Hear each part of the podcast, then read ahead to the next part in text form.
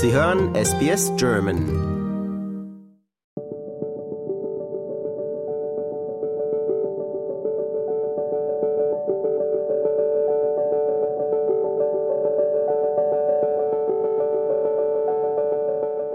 Vom 22. bis 29. Oktober hat die World Solar Challenge in Australien stattgefunden. Teilnehmer waren unter anderem der Sonnenwagen e.V. mit Covestro Adeli, so heißt das Auto. Ich spreche mit Lina Schwering. Sie ist die Vorsitzende des Sonnenwagen Aachen e.V. Hallo Lina, schön, dass du dir die Zeit genommen hast. Hallo.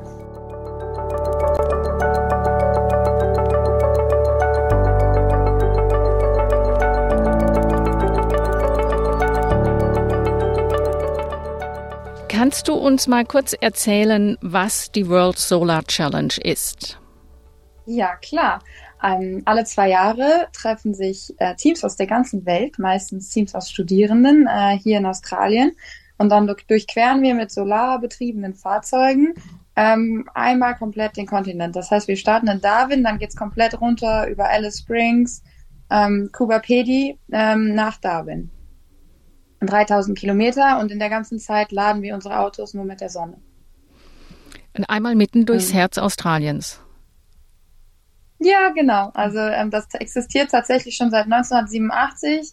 Damals haben sie angefangen, da sind sie noch nicht so weit gekommen und inzwischen können wir die gesamte Strecke machen und sind dann auch mit so im Schnitt 80 bis 90 Stundenkilometer unterwegs. Also äh, wir nerven die Roadtrain Trucker nicht zu sehr. das Auto ist von euch selbst gebaut?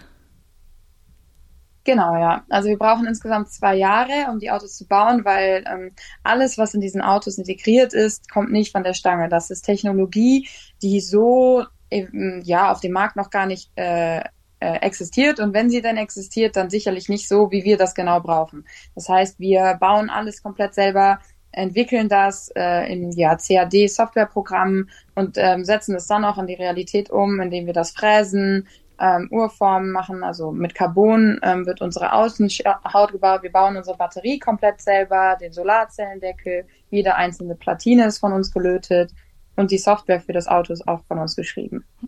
Und ihr seid Studierende. Das ganze Team? Genau. Genau, ja, wir sind ausschließlich Studierende. Das ist, ähm, ja, ist Teil des Spirits. Ähm, äh, vom Teammanager bis ja alle, alle sind äh, ähm, Studierende an der RWTH und der FH in Aachen, äh, in ja, Westdeutschland. Ähm, wir studieren Maschinenbau, Elektrotechnik, natürlich ein paar Informatiker, Physiker.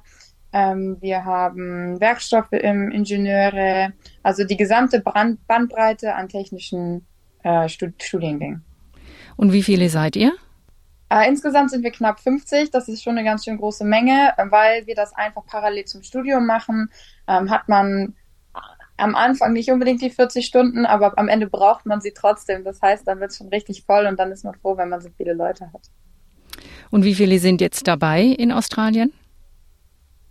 Auch 50. Also man alle. braucht dann tatsächlich auch alle Leute, weil jeder sozusagen an diesem Auto eine Komponente hat, die für die er oder sie verantwortlich ist.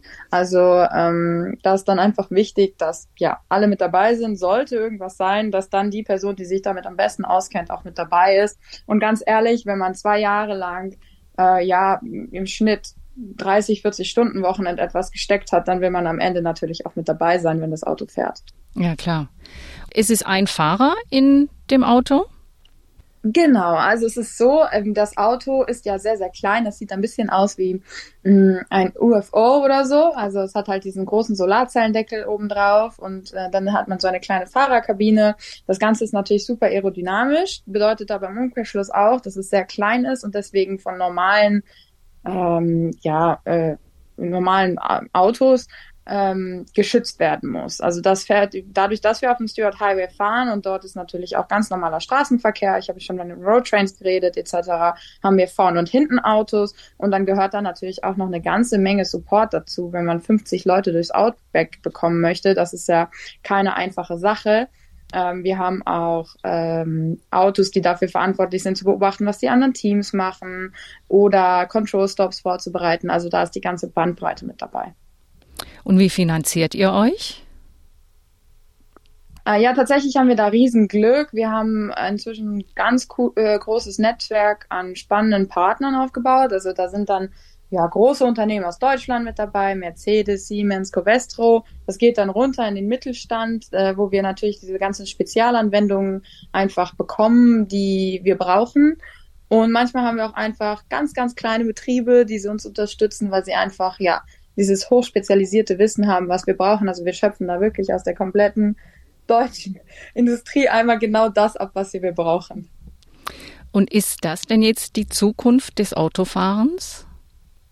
Ähm, also, das Auto, so wie wir es bauen, sicherlich nicht. Aber ich finde, dass wir uns uns zu bequem machen, wie Autos im Moment weiterentwickelt werden. Also, dass wir sozusagen ein Verbrennerauto nehmen und dort ein Elektromotor einbauen und dann sagen, so, das ist jetzt die Zukunft der Mobilität. Das geht uns halt nicht weit genug.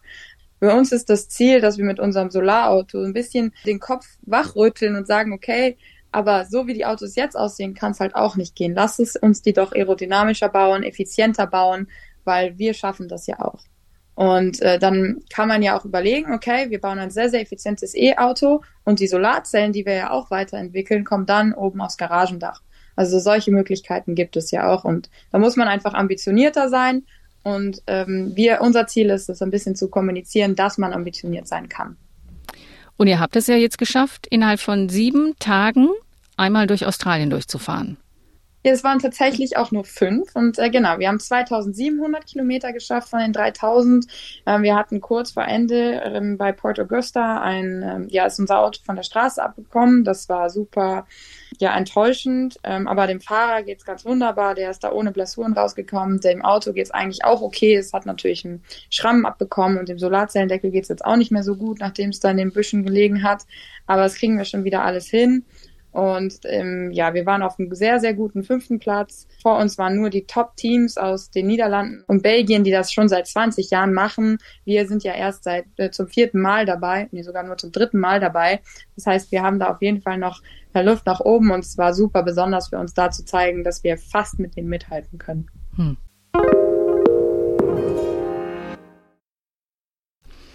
Was waren denn die Highlights für euch? Mm, also das erste Highlight war sicherlich, dass wir auf Pole Position starten durften, weil wir in Darwin das Qualifying gewonnen haben. Und dann war zusätzlich noch einfach dieses Autofahren zu sehen. Für uns stand an oberster Stelle die ja, Reliability dieses Autos. Es gibt eine sehr berühmte Rede von einem, der hier schon sehr lange dabei ist, der sagt immer, in order to finish first, you have to first finish. Und nach dem Motto haben wir unser Auto auch gebaut. Also wir mussten kein einziges Mal anhalten für technische Probleme an unserem Auto. Und das ist etwas, was gar nicht selbstverständlich ist. Also wenn man mit Prototypen arbeitet, da diese Reliability reinzubekommen, ist überhaupt keine einfache Aufgabe, weil da so viele Komponenten aufeinander abgestimmt äh, funktionieren müssen. Und das zuverlässig in diesen krassen Umgebungen des Outbacks mit den 40 Grad riesige Luftfeuchtigkeit oben in Darwin, dann äh, die verrückten Winde bei Kuba Pedi. Also das ist alles gar keine Selbstverständlichkeit und hat wahnsinnig viel Spaß gemacht. Was waren denn die größten Herausforderungen auf der Strecke? Mm, die größten Herausforderungen waren auf jeden Fall, wir hatten Bushfire oben in Darwin im Norden, also nicht mehr in Darwin, aber so um Tennant Creek herum. Das war schon beeindruckend. Sowas erkennt man aus Europa, zumindest aus Nordeuropa jetzt so nicht. Äh, links und rechts von sich die Straße brennen zu haben und über Kilometer hinweg da einfach zu sehen, wie die Sonne von Asche und Staub ja verdeckt wird geradezu. Dann kriegen wir natürlich auch nicht die Solarenergie rein, die wir brauchen. Das war beeindruckend. Dann äh, in Kubapedi um, drumherum habe ich schon gesagt, diese Seitenwinde, die ja manchmal auch normale Autos gut durchschütteln. Das ist part of the challenge und äh, macht riesen Spaß, da ein bisschen gegen anzukämpfen und zu schauen, wie weit man kommt. Was für einen Eindruck von Australien und der australischen Landschaft habt ihr denn oder du jetzt bekommen auf diesem Trip? Ah, es ist schon wahnsinnig cool. Also wir kennen das aus Deutschland natürlich überhaupt nicht, dass man irgendwie über Kilometer fährt und es ist gar nichts da. Also Kuba Pedi war schon eine komplette Kontrastprogramm zu dem, was wir gewohnt sind. Ähm, wir durften dort in einem, in einem Haus wohnen, was in die Höhle, in eine Höhle reingebaut wurde und ähm, um sich da vor den 40 Grad Außentemperatur zu schützen. Das war schon äh, super cool. Wir waren ähm, ja im ganzen Outback unterwegs, haben natürlich dort übernachtet, äh, Milchstraße gesehen in einer Klarheit, die man in Deutschland überhaupt nicht kann.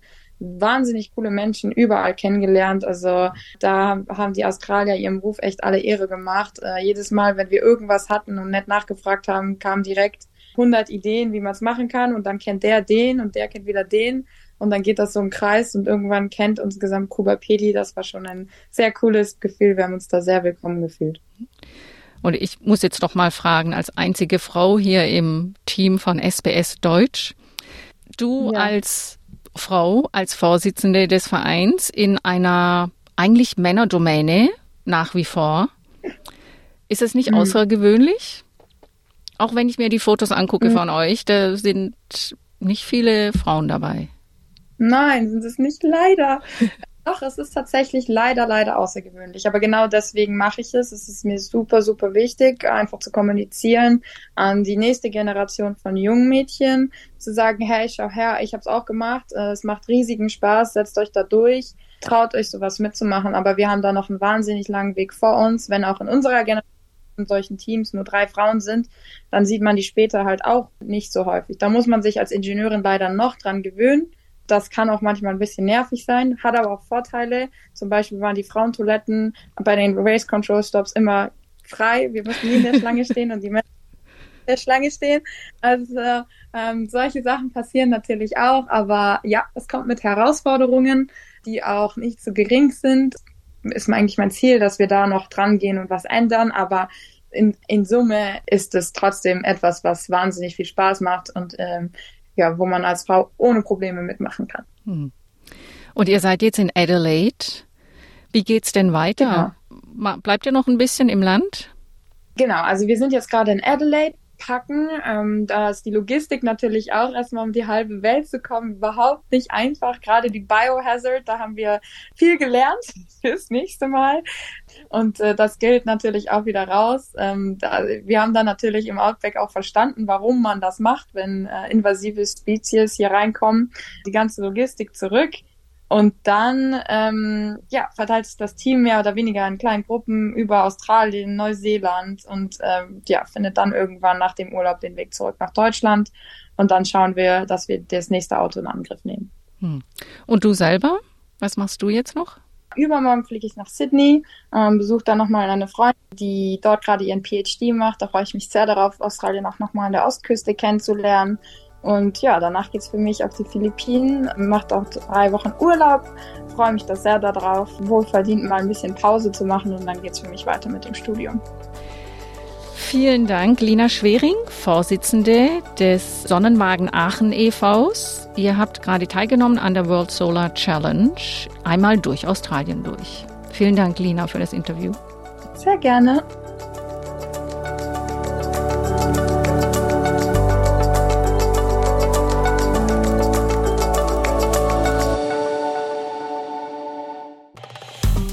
Liken, teilen und kommentieren Sie unsere Inhalte bei facebook.com/sbsgerman.